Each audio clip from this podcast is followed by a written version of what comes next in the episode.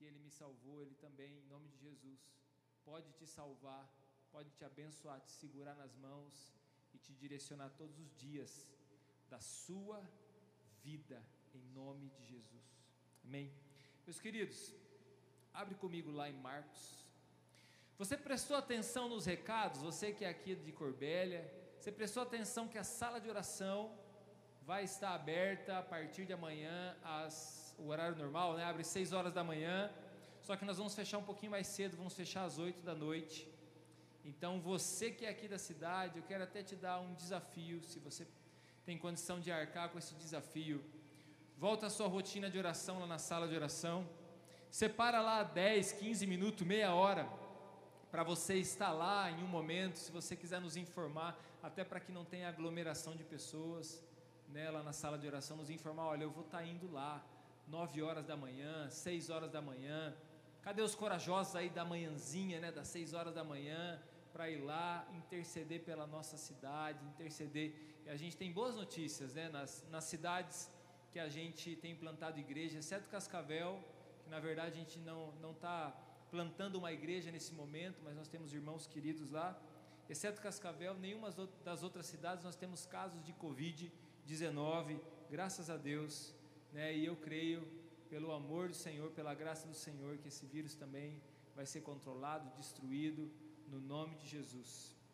Então, está aí o desafio para você dobrar o seu joelho. Se você não pode ir na sala de oração, você que também é de outra cidade, né, se comprometa em oração. Separe 10 minutos, 15 minutos do seu dia, né, e pare para você ter um tempo de oração, de intercessão, né, pelas nossas cidades, pela nossa nação, pelas nossas famílias, em nome de Jesus. Marcos capítulo 2. Quem encontrou aí, dá um glória a Deus bem forte aí para acordar esse cara que está do seu lado aí no seu sofá. Né, a gente tem uns irmãos aí que colocam o travesseirão gostoso, né?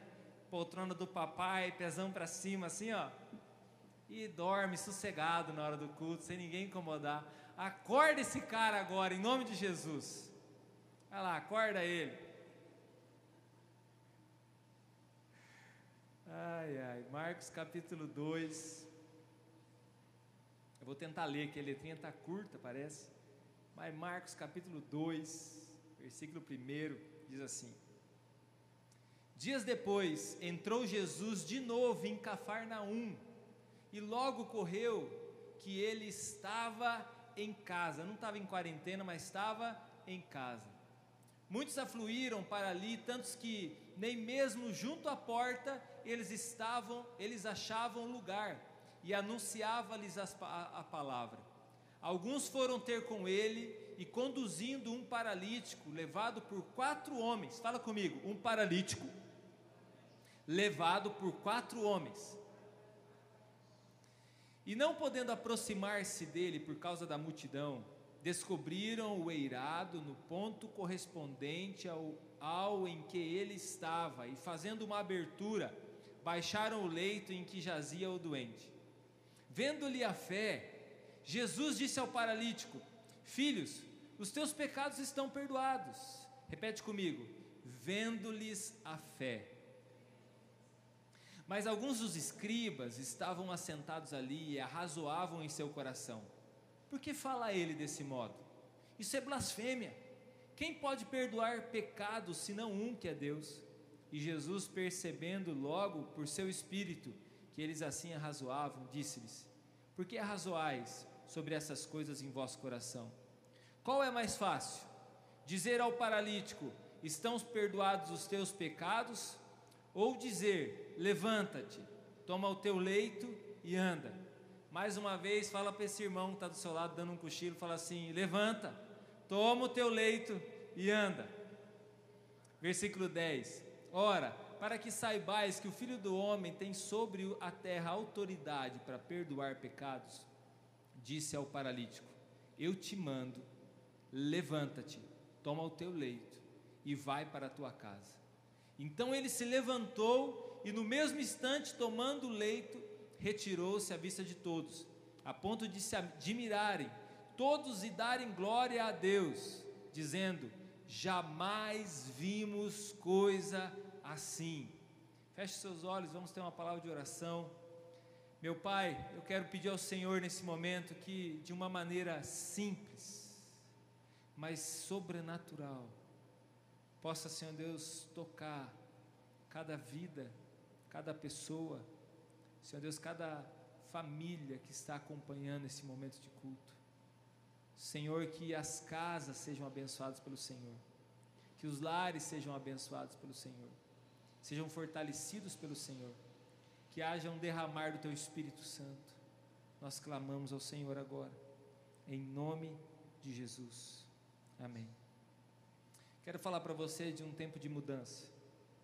Aliás, um dos, dos, dos privilégios que nós temos como líderes e pastores é de ajudar as pessoas nesses tempos de insegurança a andar por um lugar seguro, a caminhar. Salmo 23 fala que o Senhor é o bom pastor e Ele nos ajuda a caminhar, Ele nos leva, e mesmo que a gente passe pelo vale da sombra da morte, Ele vai estar lá com a gente, Ele nos conduz, mesmo que a gente senta à mesa com os nossos adversários ali, Ele nos protege e nos guarda. Então, eu acredito que nesse tempo de insegurança, os líderes, os pastores, os pais, as mães, são as autoridades responsáveis por guiar as ovelhinhas de Jesus por lugares seguros, na direção do Espírito Santo. Fala comigo aí na sua casa, na direção do Espírito Santo. Então eu quero guiar você e o título dessa mensagem é Tempo de Mudanças. Quatro chaves que te levarão ao sucesso nesse tempo. Primeira coisa, eu quero explicar para você o que eu considero sucesso. Eu não considero sucesso aquela pessoa que é famosa por alguém, mas não é famosa em casa. Eu não considero sucesso aquela que tem muito dinheiro no bolso, mas não tem a presença de Deus no seu coração. Eu não considero sucesso aquelas pessoas que apenas estão interessadas que o seu nome sejam exaltados e cresçam, né, e não estão interessados num propósito maior que vai além das suas vidas. Então, o que é sucesso para mim é viver tudo que Deus tem sonhado para nós, para mim para você. Isso é sucesso, sonha, viver tudo que Deus tem sonhado para nós. Sucesso também está ligado à família. o nosso sucesso maior está na nossa família, está dentro da nossa casa. Nosso sucesso maior para você que é, é uma mãe, você que é um pai, é o privilégio de você ter um filho, ter uma filha. E se você está aí com seus filhos, aproveite, dê um grande abraço neles, porque é esse que garante o seu sucesso na sua vida. Sucesso também é prosperidade. Mas prosperidade, que nem eu tenho falado para você, não é somente você ter o recurso, não é ter tudo, mas é ter uma vida completa. Isso é prosperidade. É uma das definições de prosperidade. Não é ter tudo como a gente imagina, mas é ter uma vida completa, plena, feliz, uma vida cheia do Espírito Santo, né? uma vida que nos leva a um crescimento em Deus, a uma vida melhor, né? tendo em consideração que eu e você nós estamos vivendo uma vida que vai durar aí 60, 70, 80, 90, 100 anos, cento e poucos anos, né? Conforme algumas pessoas, alguns vivem um pouco mais, outros um pouco menos, mas nós vamos passando por ciclos na nossa vida e na nossa história, ciclos de mudança, né? Eu sou da geração, ainda tenho 35 anos, a geração antes de 2000, que as pessoas não tinham celulares, eram alguns que, que tinham, era muito caro, né? Depois, daqui a pouco, começou a surgir né, mais a internet, se tornou mais forte a internet no nosso país, nas nossas cidades. Hoje a gente está usando aqui para poder cultuar, a gente tem as redes sociais, assim por diante. Né, mas nós fazemos parte de mudanças de gerações. Né, e o que é importante na sua vida é que haja uma, um, um momento que você possa romper limites. E às vezes você pensa assim, mas ah, eu, minha vida não muda. E eu concordo com você, tem pessoas que a vida não muda, mas porque também não se esforçam para mudar. Você vê que Jesus, ele nasceu aonde? Nasceu em Belém. Onde ele cresceu? Cresceu na Galileia, em Nazaré, na Galileia. Mas nesse momento, no capítulo 2, ele exercendo o ministério dele, aonde ele está? A Bíblia fala que ele está em casa. Mas que cidade? Cafarnaum, uma outra cidade. Então isso está dizendo que Jesus está se movendo. Jesus está sofrendo mudanças na vida dele. Nós também estamos agora sofrendo mudanças na nossa vida.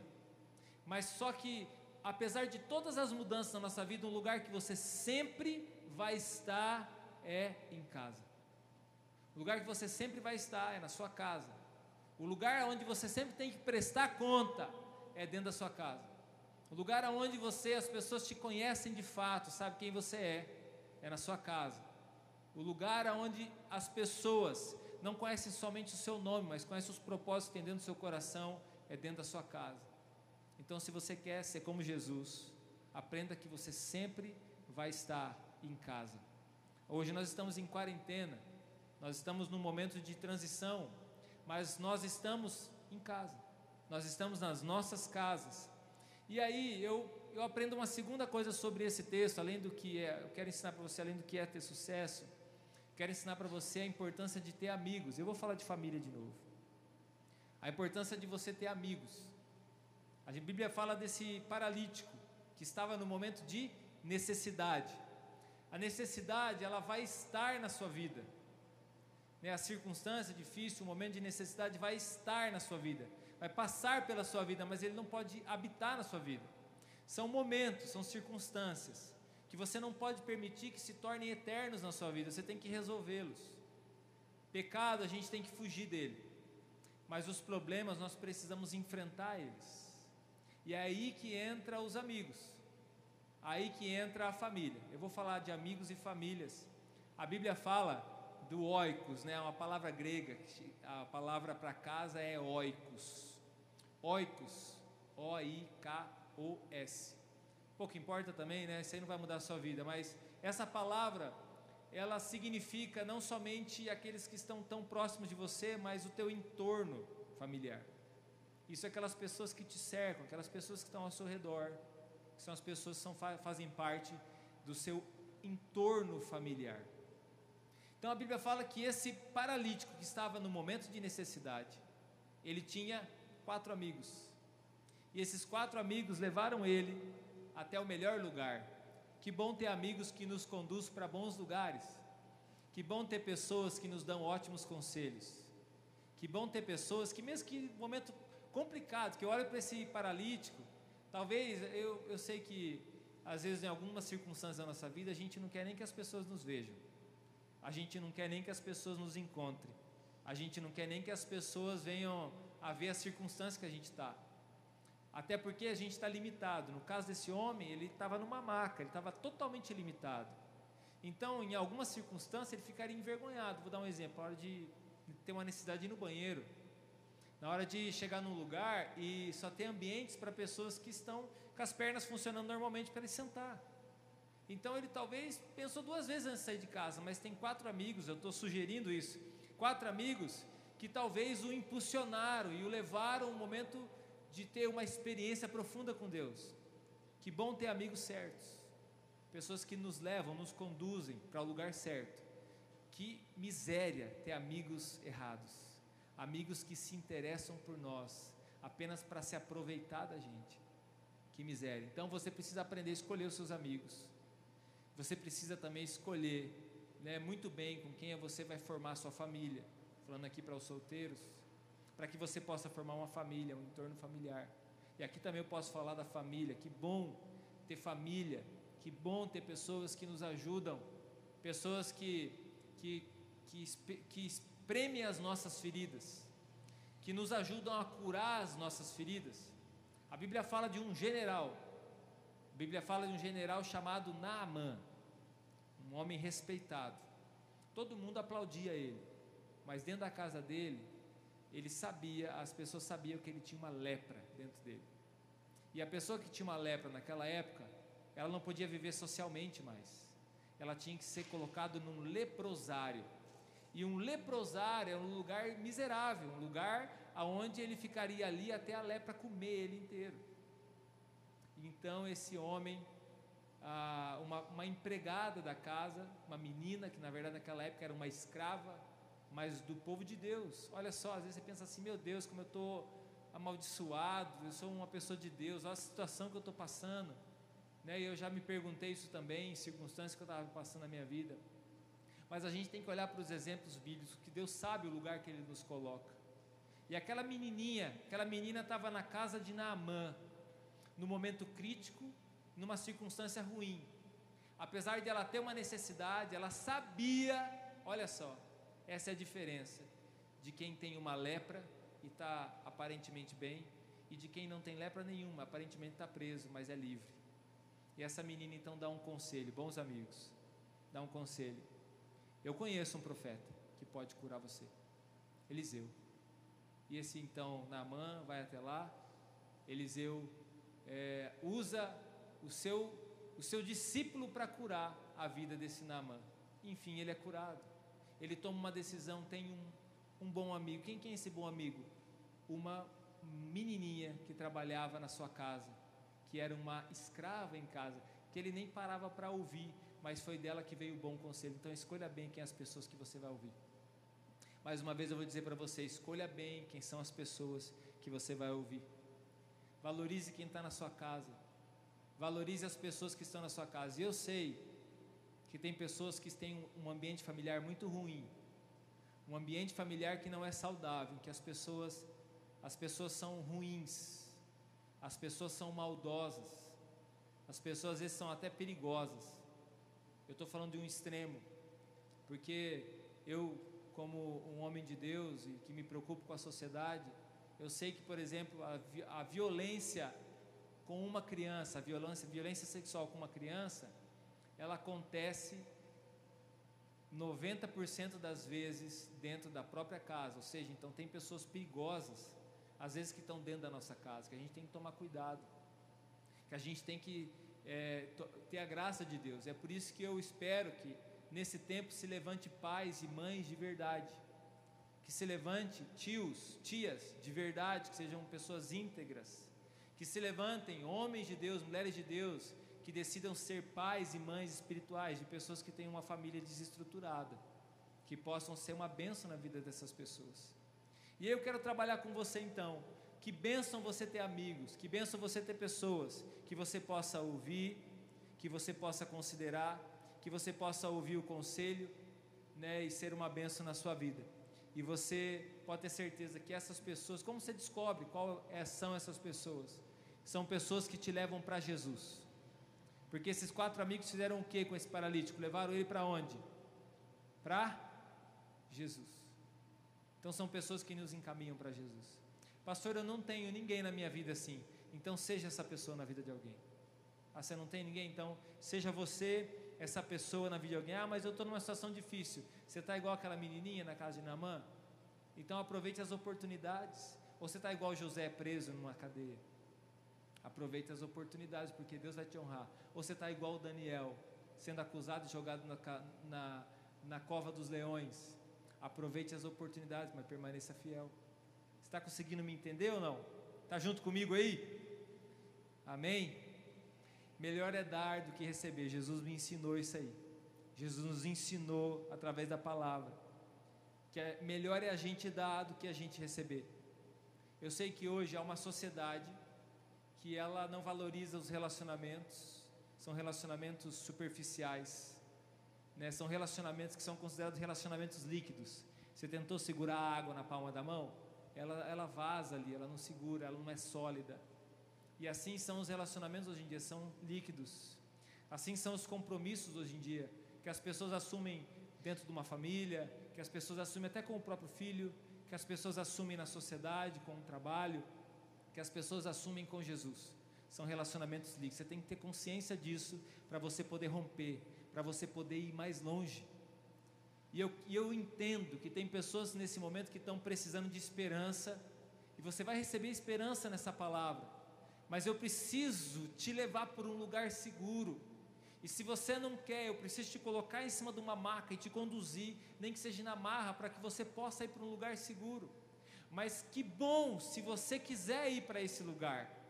Que mais fácil vai ser se você se permitir ser guiado, se você parar de lutar com você mesmo, se você resolver ter uma vida melhor, e a vida melhor é com Deus, se você permitir que Deus possa mudar a sua vida, e eu quero te dar um conselho como um amigo. Imagine que eu sou um desses amigos que está carregando essa maca, e em cima dessa maca talvez seja você. Eu quero te dar um primeiro conselho. Anota ele aí. Saia da passividade. Apesar de você estar tá na maca, apesar de você, entre aspas, estar tá ali, numa situação complicada como esse paralítico, saia da passividade, saia da autocomiseração. Né, eu vou dar um exemplo para você. Eu, já como família, eu já precisei muito da ajuda das pessoas.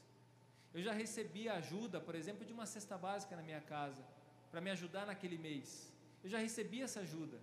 Até hoje, pessoas me apoiam, me ajudam em algum momento, às vezes presentei, às vezes o presente ele não é por uma necessidade, é por honra. Mas em vários momentos da nossa vida a gente precisa de ajuda, de apoio de pessoas que nos apoiam e nos ajudam. Pessoas que nos, nos dão às vezes um, uma mão no momento que a gente precisa. Né? Que bom a gente ter amigos para isso. Mas isso não pode jamais se tornar uma muleta na sua vida. Por que eu tenho que dizer isso para você? Você tem que sair da passividade. Você tem que se movimentar. E talvez hoje você precise da mão. E as mãos, meu querido, estão estendidas, não somente a minha, mas de várias pessoas. Glória a Deus por isso. Tem tantas pessoas que já entenderam isso, que melhor é dar do que receber. E não são pessoas que estão somente pessoas assim, abonadas, não. São pessoas que entenderam que melhor é dar do que receber. Então ela recebeu duas abóboras, ela pega uma e dá de presente, abençoa de alguém. Ela ganhou dois pacotes de não sei o que, ela divide ela tem a oportunidade de que com a profissão dela, de alguma forma abençoar de alguém, vai lá e abençoa. E assim por diante. Então, a prosperidade, o sucesso que eu estou ensinando para você, não é somente quando tiver tudo certo, mas é quando você decidir sair da passividade. Você precisa sair dessa passividade. Você pode estar numa marca agora, mas você tem que crer de todo o teu coração e declarar: ali não vai ser o seu lugar para sempre. Se você tem uma maca dessa espiritual na sua vida, declare agora sobre essa maca e fale assim: ali não vai ser o meu lugar para sempre. Alguém o ajuda e esse homem é curado.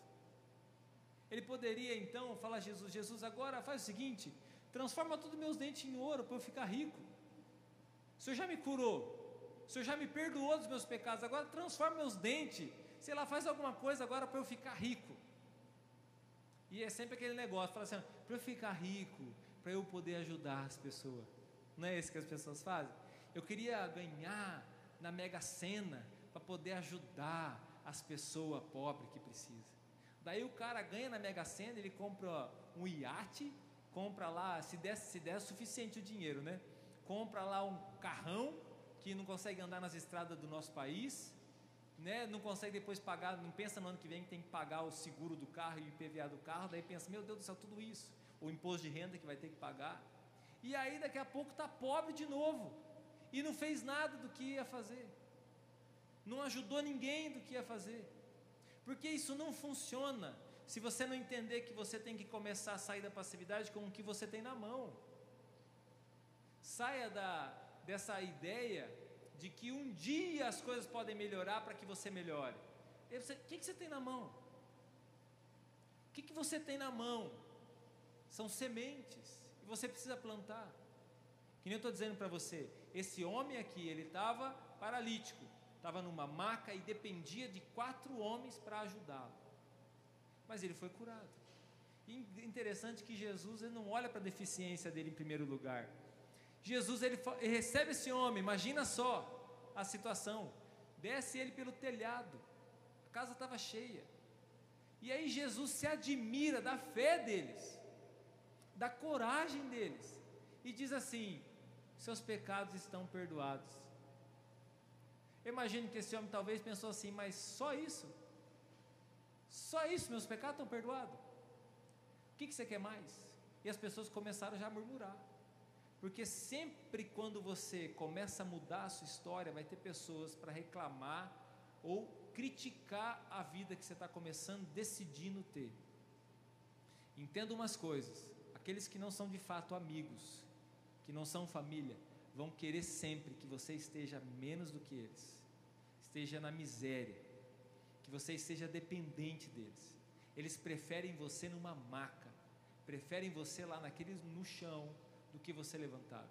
É assim quando as pessoas se convertem. Tem, tem poucos que falam assim: que bom que ele se converteu. E tem muitos que dizem assim: que pena que ele se converteu. Agora ele vai lá para a igreja. Agora ele é crente. Agora ele faz não sei o quê. Agora ele ora, não faz, não faz mais nada agora. Né? Ele não pode fazer mais nada. Agora ele não pode, não pode beber mais. Né? Ele não pode mais ir para o baile. Ele não pode mais ir para a balada. Para quê para ir para a balada? Para gastar o salarinho suado que ele ganhou na semana e fazer de conta para os outros que é rico? Que tem dinheiro para comprar lá os negócios e depois ficar endividado de todo jeito e nunca melhorar de vida? Meu querido, o único caminho que pode nos dar a salvação e pode ajustar a nossa história, endireitar a nossa história é Jesus. Alguém vai ter que tomar essa decisão. Se você quer mudar a história da sua família, alguém vai ter que tomar essa decisão. Se você quer ter uma vida diferente, você precisa sair da passividade. Em nome de Jesus. E eu quero então dar algumas chaves para você. Eu quero trabalhar com você quatro chaves que eu vejo nesse texto, que eu tenho ensinado sobre isso, e eu preciso te ajudar a absorver isso no seu coração e saber que essa é uma mensagem do Espírito Santo para nós nesse tempo de mudança. Primeira chave, anota aí: servir. Jesus me ensinou o seguinte na palavra, Marcos 10, do 32 ao 45. Ele disse, uma, um dos versículos diz assim: Maior no meu reino é o que serve. Eu vejo Jesus então sendo uma pessoa que nos ensina a sair da passividade. Sabe o que, que deveria ser? Deveria ser assim: se você hoje, alguém estendeu a mão para você e acreditou em você, no mesmo ato, naquele momento, você também tem que fazer o mesmo por alguém. Você tem que acreditar em alguém. A Bíblia conta a história de alguém que foi perdoado.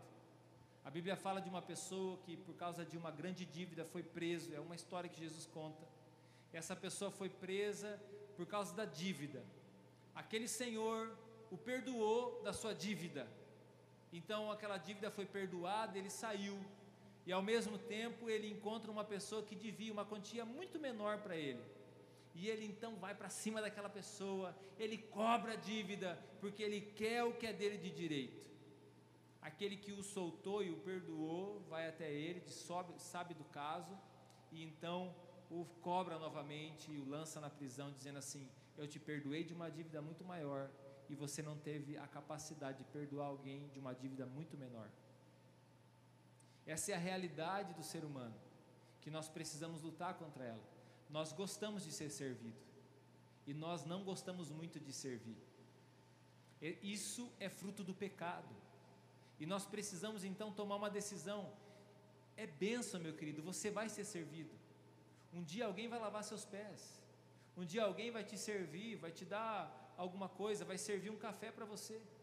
Um dia alguém vai cuidar de você. Em algum momento, pelo menos um resfriado na vida, você vai pegar. Alguém vai cuidar de você. Só que, ao mesmo tempo, você tem que ter um coração disposto a servir muito mais do que você é servido, a ter uma vida doadora, porque esse princípio é um princípio de prosperidade. Você está buscando então princípios de prosperidade? Você quer prosperar na sua vida? Fala a verdade. Quem aqui está comigo quer prosperar na vida?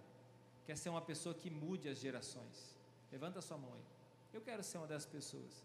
Eu vou te ensinar o que o dono do universo nos ensinou no manual. Ele disse que no reino dele, maior vai ser aquele que serve. Então você precisa entender que nós estamos num tempo de mudança. Jesus está mudando as peças do tabuleiro e maior será aquele que serve.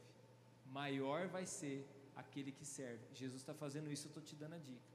Você tem que começar a sonhar, não somente para a tua vida. Você tem que começar a sonhar um sonho em direção ao sonho de Deus. Porque Deus tem um sonho melhor para você. Sonhe em servir. Sonhe grande. Não pare de sonhar grande. Não deixe as pessoas ficar. Não, você é um paralítico. Você está na marca. Você não tem direito de sonhar. Você vai continuar dependendo da gente, dá trabalho, a gente vai continuar reclamando de você. Não. Decida sair da passividade. E um dos lugares que eu encontro que você pode viver isso aí é a igreja. Eu posso falar pelo menos da igreja que eu pastoreio, porque eu vejo realidades mudando. Eu vejo pessoas que são diferentes socialmente, totalmente diferentes socialmente, mas que quando estão num ambiente igreja, da igreja, elas se tornam iguais, porque aquele que se converteu de fato, que talvez na sociedade está lá em cima, e o outro ainda está lá embaixo, ele respeita aquela outra pessoa não pela posição ou pela, pelo estado social dele, respeita porque é um irmão, respeita em igualdade. Agora eu vou te dar um outro conselho. Você jamais deve considerar a sua família como um, um degrau para você crescer. Você jamais deve considerar um irmão como um degrau para você pisar e crescer. Você tem que considerar o seu pai, a sua mãe, os seus irmãos na fé, ou seja, os seus líderes, os seus irmãos, aqueles que cuidam de você, as pessoas que servem a Deus com você, como uma pessoa que está caminhando junto com você, que vão te ajudar, que vão te apoiar, e que você também vai fazer o mesmo por eles, e que você vai retribuir isso aí de alguma forma, que você vai sair da zona de conforto, e você vai entrar na zona de confronto, que você vai começar a se mover, essa é a bênção para a sua vida. Eu sei, meu querido, que em alguns momentos nós perdemos totalmente a esperança, especialmente quando há uma enfermidade, quando há um momento que não tem solução aos nossos olhos, um momento financeiro que a situação está muito difícil, um momento familiar que a situação está muito difícil. Mas se você quer vencer esse momento, você precisa tirar os seus olhos disso aí, tirar o foco disso aí, e você precisa sair do lado e você precisa, se for preciso, você segurar nessa maca e falar assim: minha alma que está doente, você vai bem dizer ao Senhor hoje. Não é o que Davi faz no Salmo? Bendize a minha alma ao Senhor, ou seja, a alma dele está entristecida. Mas ele está dando uma ordem aos sentimentos dele. Você não vai ficar se lambendo, você não vai ficar se autocomiserando, você vai sair desse lugar. Ah, mas eu não estou bem. E eu posso falar com tranquilidade, com cara limpa para você. Eu já fiz isso muitas vezes. Eu, meu querido, fui, fui o primeiro na minha casa a me converter. A minha esposa me ganhou para Jesus. Também foi a primeira na sua casa a se converter. Nós estamos mudando uma geração. Nós estamos transformando uma geração. Graças a Deus, meus pais já se converteram, minha irmã se converteu. E assim foi o entorno, já a geração para trás e a geração para frente, que são meus filhos, servem ao Senhor. Mas há princípios para serem praticados.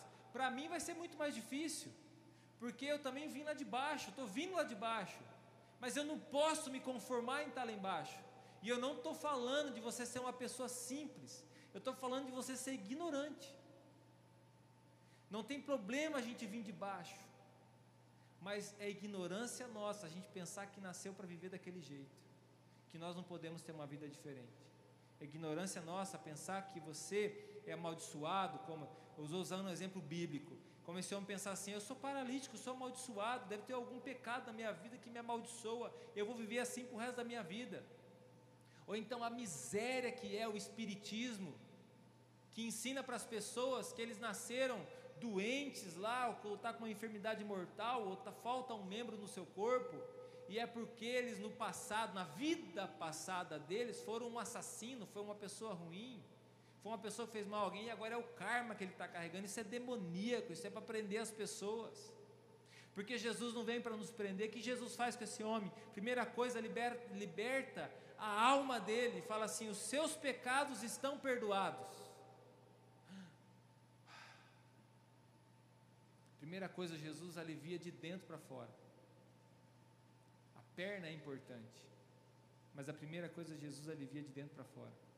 Jesus transforma de dentro para fora, porque Ele sabe o que é mais importante, Ele sabe o que conduz o homem, porque o que conduz o homem é o que está dentro do coração dele e não o que está fora. Jesus nos ensinou que aonde está o nosso tesouro está o nosso coração. Jesus nos ensinou que aonde estiverem os nossos olhos é que nós seremos alimentados. Aonde tiver o nosso, o nosso foco, nós vamos ser alimentados. E aí eu vejo Jesus então nos ensinando a servir. Nós somos uma igreja serva.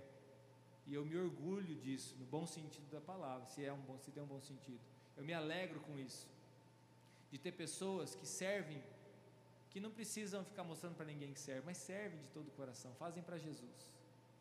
Mas, meu querido, nós precisamos, você que hoje talvez está sendo ajudado, alguém está estendendo a mão para você, e tem muita gente fazendo isso, muitas oportunidades surgindo. Aprenda, bota na tua cabeça que você precisa mudar a sua mente, e você precisa sair da maca, você precisa levantar e carregar a tua maca. Lembra que Jesus falou assim: agora, então o que é mais fácil? O paralítico, levanta e anda? Daí ele dá uma direção para o paralítico, fala assim: ó, levanta-te, toma o teu leite e anda. Fala assim: agora os teus amigos não vai carregar teu leite para você, agora é você, meu filho. É você que tem que carregar. Pega o teu leite e anda. Jesus abençoou esse homem, homem saiu cheio de alegria, todo mundo se alegrou, não é um momento triste. Quando uma pessoa rompe e muda a vida dela, não é um momento, um momento triste. Aí algumas pessoas ficam assim: ah, mas eu nasci numa família pobre, eu nasci num momento difícil, eu não tive pai, eu não tive mãe. E eu entendo você, a gente lidar com situações como essa diariamente. Mas nós podemos mudar a nossa história. E talvez você é a geração que vai mudar. E a outra geração vai desfrutar. Você tem duas tarefas. Além de você mudar e, e aproveitar esse momento, talvez não vai se aproveitar de tudo, porque Deus está pensando também em gerações. Deus é o Deus de Abraão, Isaac e Jacó. Você também tem que ensinar a próxima geração a amar a Deus em primeiro lugar e saber o valor de todas as coisas que foram conquistadas. Porque talvez você, quando estudou, pessoas que são mais velhas, não tinha um caderno para estudar. E hoje seu filho, ele tem um caderno que custa o olho da cara. Você fala, não, dá o melhor para ele, o caderno que custa o olho da cara e você escrevia num papel de pão. E você talvez estudou e aprendeu e cresceu e aprendeu que o papel de pão foi uma benção na sua vida. E às vezes você precisa ensinar os seus filhos também que tudo tem um preço. Jesus estava ensinando isso aí para o paralítico, falou assim: ó, seus amigos te carregaram, meu filho, agora levanta, você toma o seu leito e você anda. Toma o seu leito e anda. Sirva. Está falando assim, sirva, aprenda a servir. Meu irmão, você pode estar no momento mais difícil, deixa eu ensinar isso para você, porque é Jesus que nos ensinou. Continua servindo, porque Ele está cuidando de você, Ele vai te abençoar, Ele não abandona os seus filhos, Ele vai prover na sua casa. Se for preciso, vai aparecer dinheiro na sua conta, Deus vai te abençoar, mas seja fiel a Ele. Ele vai abençoar você. Talvez você tenha que conviver com uma enfermidade muitos anos na sua vida mas a, consiga viver de tal forma que você tire os olhos da enfermidade e você consiga colocar os olhos na esperança. Você consiga co colocar os olhos no seu Pai, naquele que, em primeiro lugar, vai te perdoar os pecados, mas para te perdoar você tem que se arrepender.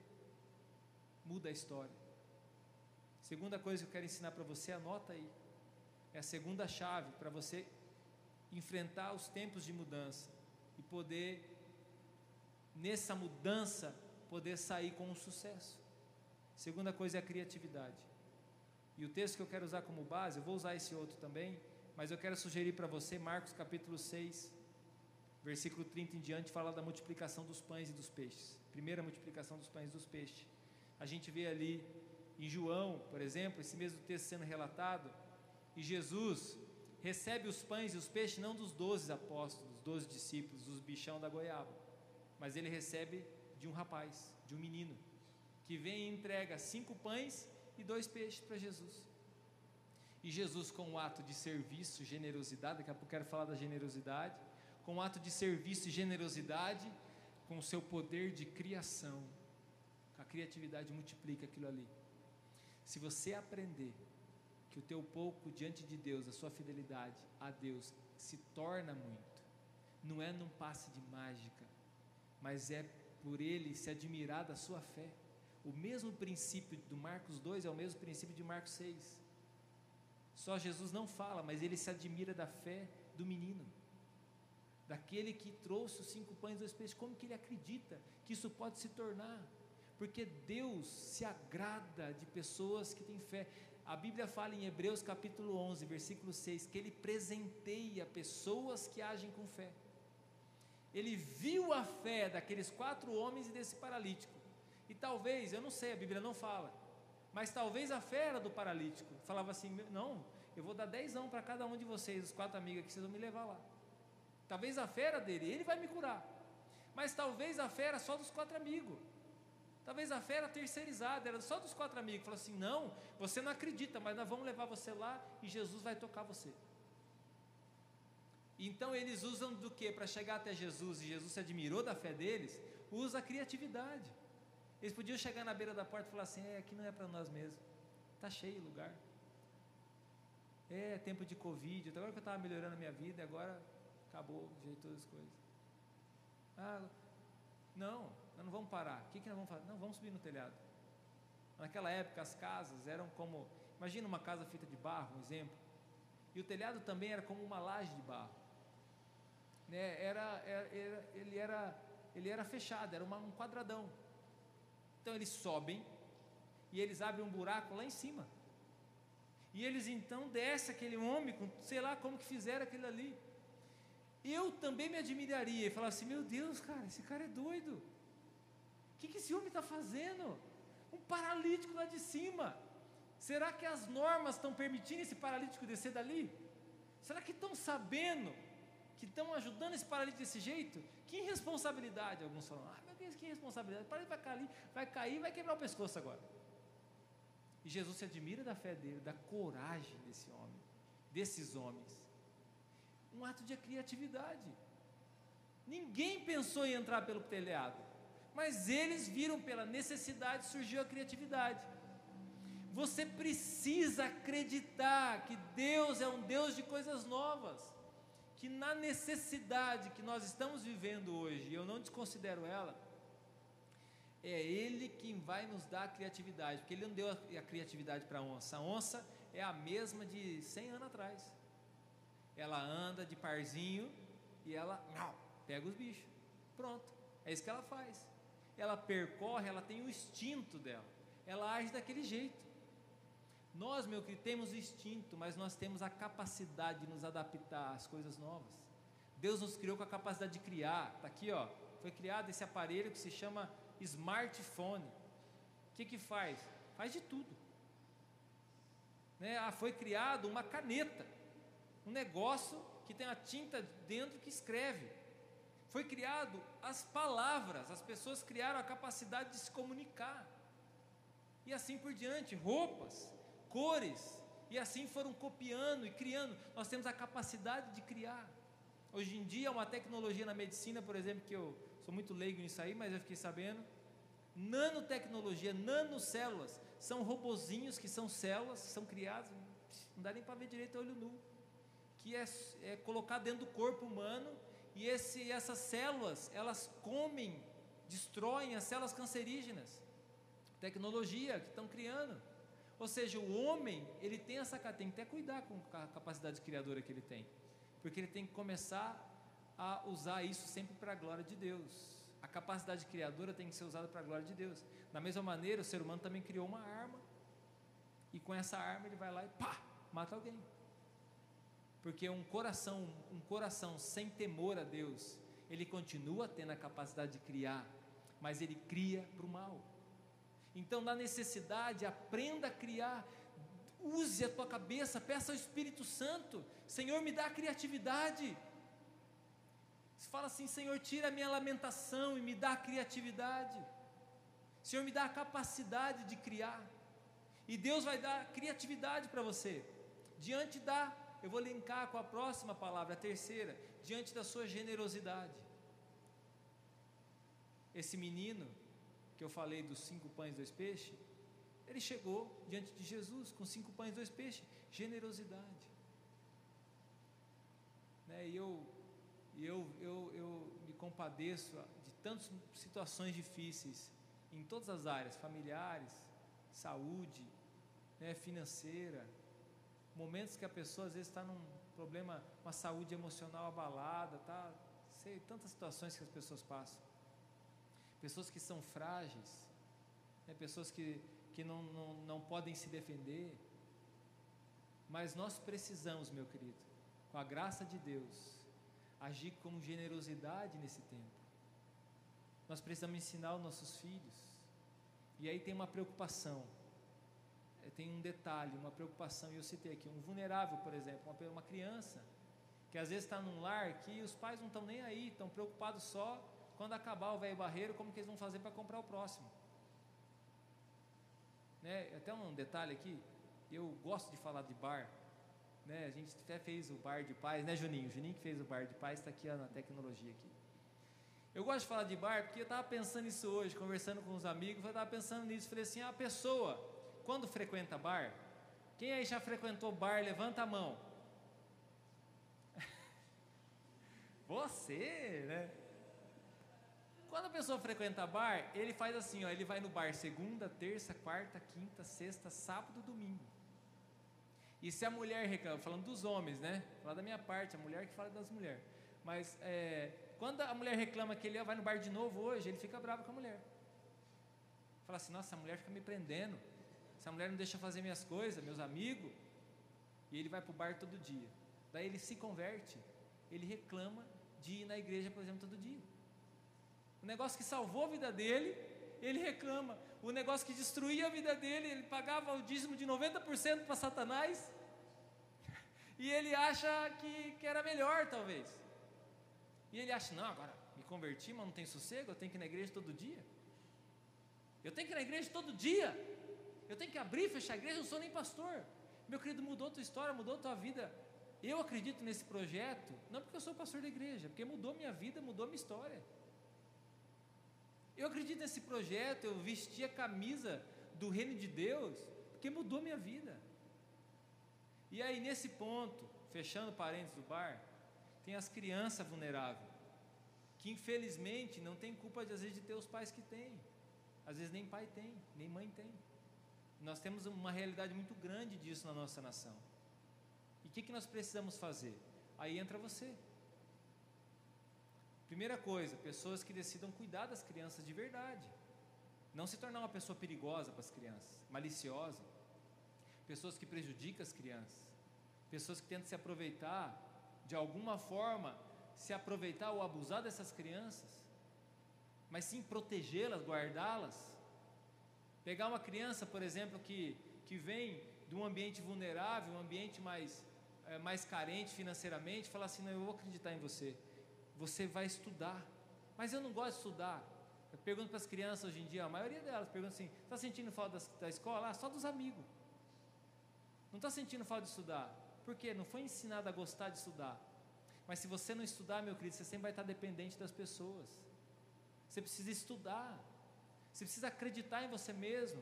E não só realmente ter um diploma, mas você ser capaz de fazer alguma coisa. Você precisa mudar a sua história. Estou dizendo para aquelas pessoas que estão é, lamuriando sobre a vida. Nem sei se essa palavra existe, mas talvez se não existe, acabamos de criar. Está reclamando da vida, está lá dentro da sua maca. Acredite, comece a estudar. Comece a estudar, mas eu não, eu não estudei nem o, o primário, então vai lá, faça uma prova, se estude, dá um jeito. A igreja é um lugar, as pessoas acreditam um no outro, ajuda as pessoas. Tem muitas pessoas capacitadas, ensinam, ajuda. Nós queremos que as pessoas melhorem a vida. Nós queremos que as pessoas cresçam. Estuda.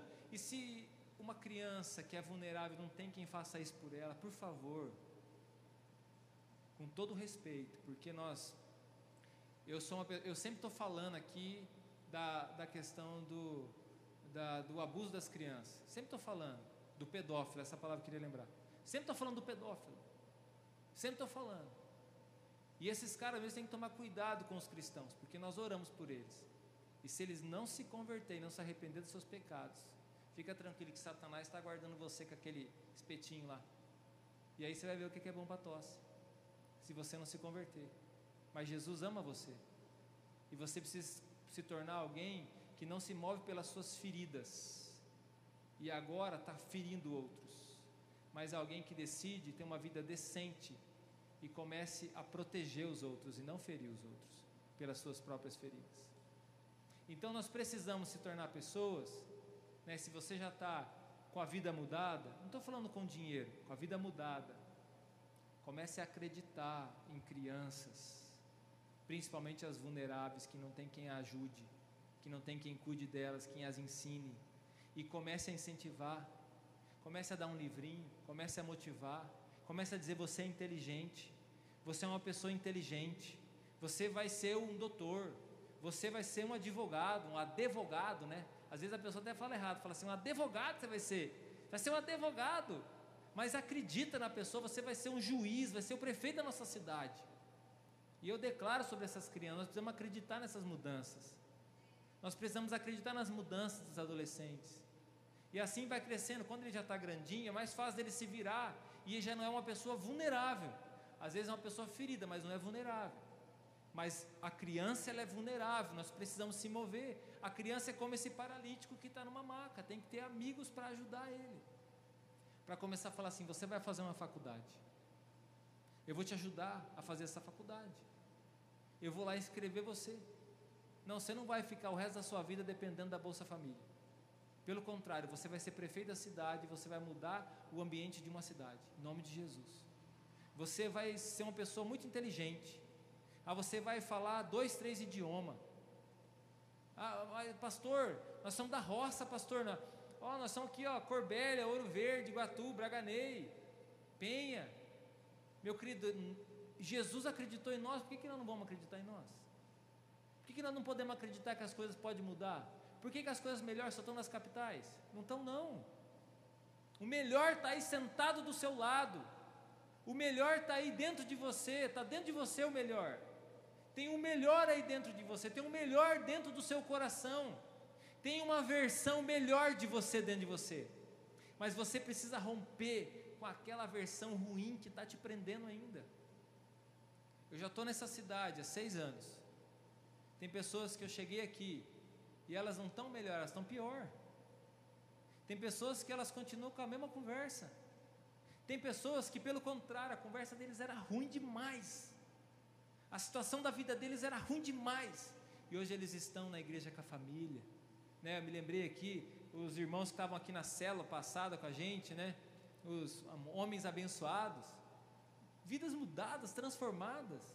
Né? Citei alguns, aqui estava o Clau, aqui estava o Fernando, né? que chegam com a sua família na igreja, chegam com seus filhos.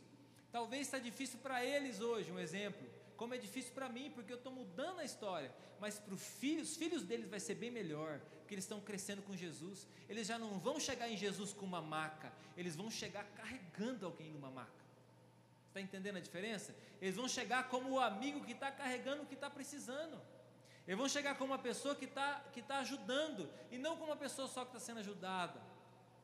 Né? E sobre os seus filhos, e sobre as crianças da nossa terra, da nossa cidade, eu declaro sobre eles que eles vão ter a vida mudada que o sonho deles não vai, ter, não vai ser ter um carro rebaixado com um somzão atrás incomodando os outros, mas o sonho deles vai ser transformar uma cidade, o sonho deles vai ser ter uma esposa, ter um esposo, o sonho deles vai ser ter filhos, o sonho deles vai ser construir uma escola naquele lugar que não tem escola ainda, o sonho deles vai ser ser uma pessoa que vai mudar a realidade de outras, pessoas que vão prosperar, porque quem não aprende o valor das coisas perde. E essas pessoas vão crescer, essas crianças vão crescer, vão mudar a realidade. Eu estou trabalhando nisso, eu preciso da tua ajuda. Talvez a gente fique assim, mas Deus me abençoa, Deus me abençoa, Deus me abençoa. Meus irmãos, vamos se unir para abençoar, para ser um instrumento de Deus. Vamos se unir para transformar. E a gente está sempre atrás de um ídolo, né? A gente está sempre atrás de um ídolo, sempre procurando um ídolo. Ah, eu, eu sou da época, por exemplo, do Romário. O Romário era aquele baixinho invocado que não treinava e fazia gol. Eu sou da época do Romário, então a gente tinha, nossa, o Romário. Tinha que o técnico chamar o Romário para a seleção ganhar. Depois veio o Ronaldo Fenômeno. Né? O Ronaldo Fenômeno. Aí ele fez aquele tumpetinho assim, ó. Bonitinho. Todo mundo cortou o cabelo igual ele. Naquela época, piazada. Todo mundo cortou o cabelo igual e na hora de jogar pelado lá no campo, era não, eu sou, eu sou o Ronaldo. Não, você não é o Ronaldo, não, você vai ser o Bebeto. Não, não, não, não, não, eu sou o Romário. Não, eu sou o Ronaldo. Não, você vai ser o Júnior Baiano. Nem nem pensar.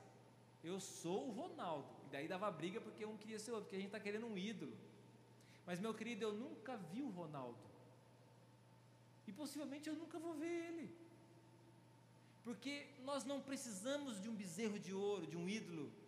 Nós precisamos de um exemplo e o exemplo, meu querido, está perto de você. Se você está em cidades que tem cristãos que servem a Deus de verdade, seu exemplo está lá. Seu exemplo talvez pode ter 80 anos e não falar nada é, é, em outro idioma, não, não ter uma, uma formação numa universidade, mas tem Cristo dentro do coração dele. Quando a gente tem Cristo, a gente tem um universo dentro da gente, e a gente sabe que as pessoas podem ter uma vida melhor e diferente. Porque a gente é chamado para abençoar e começa a declarar: você vai ter uma vida abençoada, você vai ter uma vida diferente, você vai crescer em nome de Jesus. Vai estudar, vai ler a Bíblia, vai para a igreja, não esquece de Jesus. Porque também tem aqueles que vão para a universidade, né, e eu, eu acho que deveria ser proibido, mas não é. Em volta das universidades, que mais tem é bar. E ali é formado o médico que vai operar você depois, ali é formado o advogado que vai se tornar um juiz depois, vai legislar. E assim, várias pessoas dessas cresceram ali dentro do boteco. E o boteco é uma perdição. Deveria ser proibido, mas deve ir para a faculdade lá para estudar e lá para ver assim, ó, foi através de Jesus que tem essa universidade aqui hoje. Oh, como assim através de Jesus? Sabia que quem fundou as universidades foram cristãos? Né? Talvez você já ouviu falar de algumas universidades, por exemplo, a Universidade de Oxford, bem conhecida. Dentro dessa universidade nasceu a Igreja Metodista, por exemplo. Foram fundados por cristãos. Né? A Universidade de Harvard, é até difícil falar esse nome. Mas está lá, a universidade, essa foi formada por cristãos. Nós precisamos entender que a nossa vida pode ser diferente. Você pode ser a pessoa, nós moramos na roça, mas você pode ser a pessoa que desenvolva uma qualidade de soja lá que vai dar mil vezes mais. Você pode ser a pessoa que vai receber de Deus sabedoria fazer os negócios. Você pode ser a pessoa que vai revolucionar uma cidade, trazendo justiça, carregando as macas. Mas você tem que sair da passividade e aplicar na sua vida o servir. Você tem que aplicar na sua vida a criatividade e a generosidade. E por último, eu quero usar essa por último. A última palavra que nós precisamos, né, nós precisamos da família. Nós precisamos de família.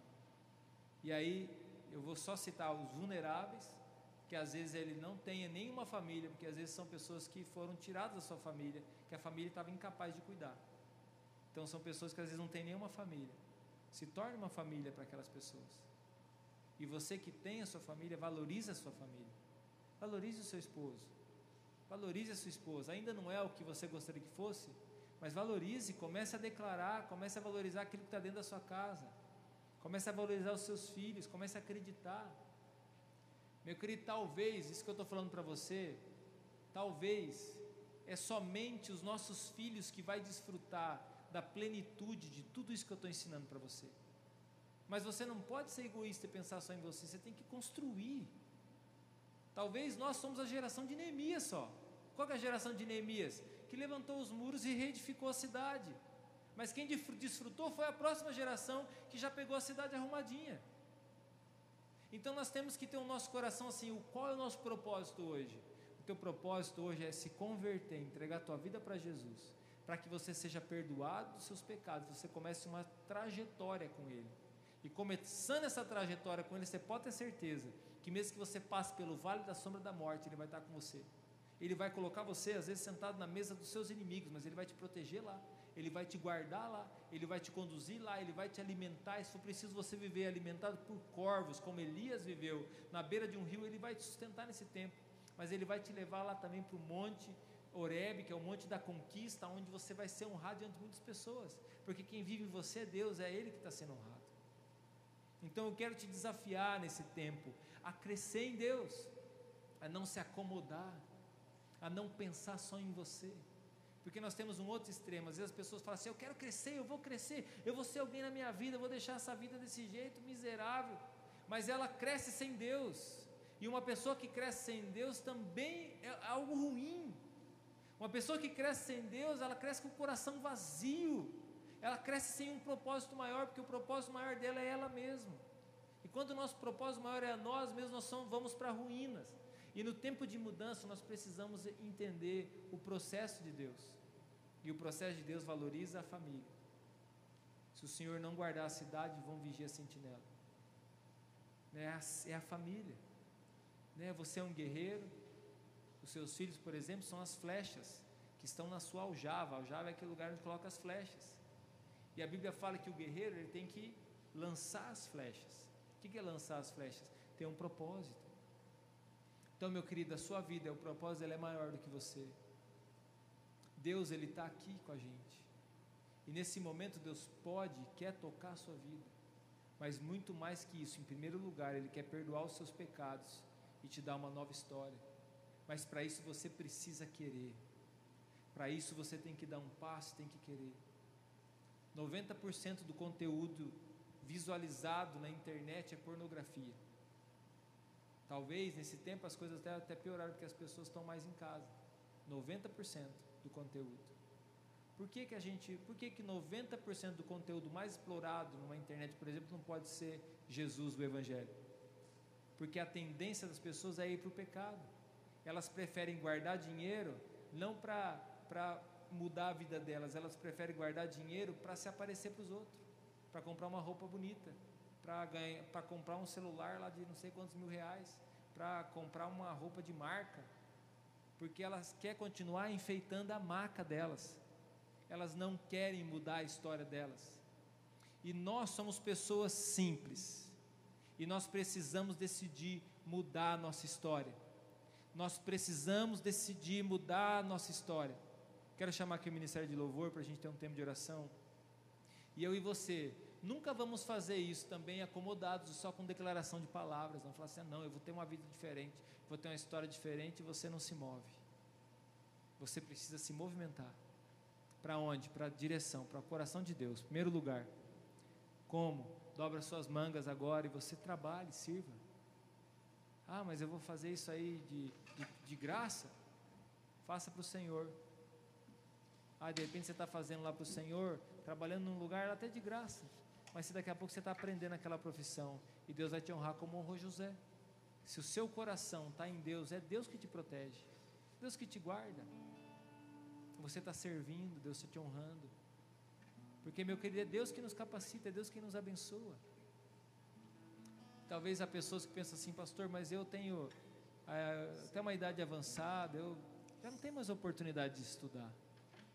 Não tenho mais oportunidade de, de começar uma nova história. Eu me lembro, eu não me lembro o nome dessa pessoa, mas eu me lembro uma igreja que eu, a gente ajudou a pastorear lá em São Paulo. E tinha uma senhora, ela tinha cinquenta e poucos anos. E ela frequentava aquela igreja na Vila Alpina, São Paulo. Só que ela morava no outro lado da cidade. Ela pegava três, quatro condução para poder chegar no culto. Tipo assim, o culto começava às seis horas da tarde, ela saía três horas da tarde de casa para ir para o culto. Ela não conseguia ir todos os domingos, por condições financeiras, mas ela era fiel com o compromisso que ela assumiu com Deus. E um dia nós descobrimos que ela estava, começou a estudar de novo. Ela começou a fazer um curso lá porque ela estava no comecinho dos estudos ainda. E daí então, daqui a pouco ela terminou, fez a prova, passou. E ela estudou mais um outro período e passou. Daqui a pouco, quando a gente saiu de lá, os quatro anos que nós ficamos lá em São Paulo, ela estava já cursando um curso superior, um curso tecnológico, não me lembro muito bem. Mas ela decidiu romper. E a gente não rompe sem esforço, meu irmão. Em nada na nossa vida. Nem na sua família, que é o mais importante. Nem na, na sua vida com Deus, que é muito mais importante até que a sua família. Nem mesmo na sua, na, naquilo que Deus colocou nas suas mãos. Você não vai romper sem esforço, sem dedicação, sem humildade, sem uma decisão e falar: Senhor, eu, eu preciso romper na minha história, eu preciso romper minha vida, e para isso a gente tem que parar de brigar com as pessoas que estão ao nosso redor, de brigar com os amigos. A gente tem que aprender a valorizar a comunidade, porque a comunidade nos leva para frente. Porque sozinho você vai mais rápido, mas é limitado. É com a comunidade que você vai mais longe.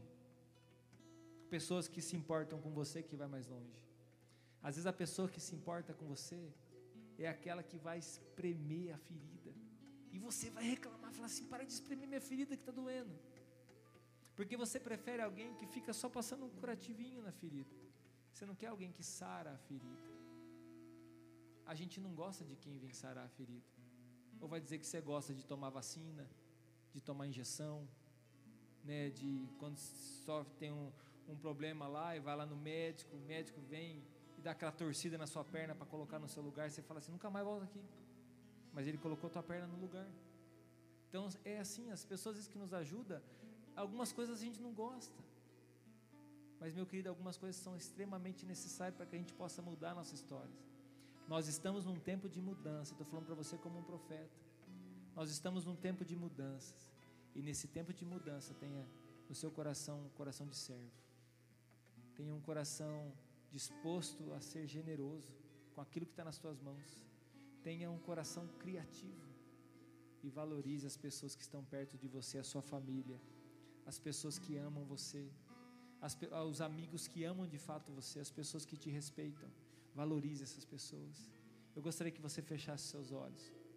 E você que precisa de uma mudança na sua vida, você que precisa de uma mudança na sua história, eu gostaria que nesse momento você manifestasse isso diante de Deus, seja se ajoelhando onde você está, e eu quero dizer para você, diante do seu arrependimento, seus pecados são perdoados. Diante do seu arrependimento, seus pecados são perdoados. Peça isso para o Senhor agora, Senhor, muda a minha história, muda a minha vida. Senhor, me dá a capacidade de mudar a rota da minha história. Em nome de Jesus. Pai amado, eu acredito em cada uma dessas pessoas que estão junto com a gente na internet, estão aqui no ambiente do culto. Eu acredito, Senhor Deus, nas crianças que estão, Senhor Deus, na comunidade, na nossa cidade. Eu acredito, Senhor Deus, em cada pessoa que tem entregado a vida para o Senhor. Deus, eu acredito, Senhor Deus, que elas podem, Senhor Deus, ter uma vida muito melhor do que elas têm. Primeiramente, uma vida melhor contigo, uma vida melhor com a sua família, Senhor, elas podem crescer. Senhor Deus, tira elas da zona de conforto, Pai. Em nome de Jesus. Senhor Deus, levanta as pessoas, se elas precisam ainda ser carregadas. Levanta os amigos que vão carregar essa maca, Senhor Deus, que vão levar elas até o Senhor.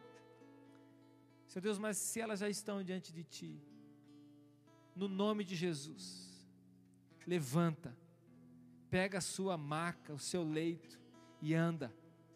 Em nome de Jesus eu declaro que a droga não é maior que você. Em nome de Jesus eu declaro que a bebida não é maior que você.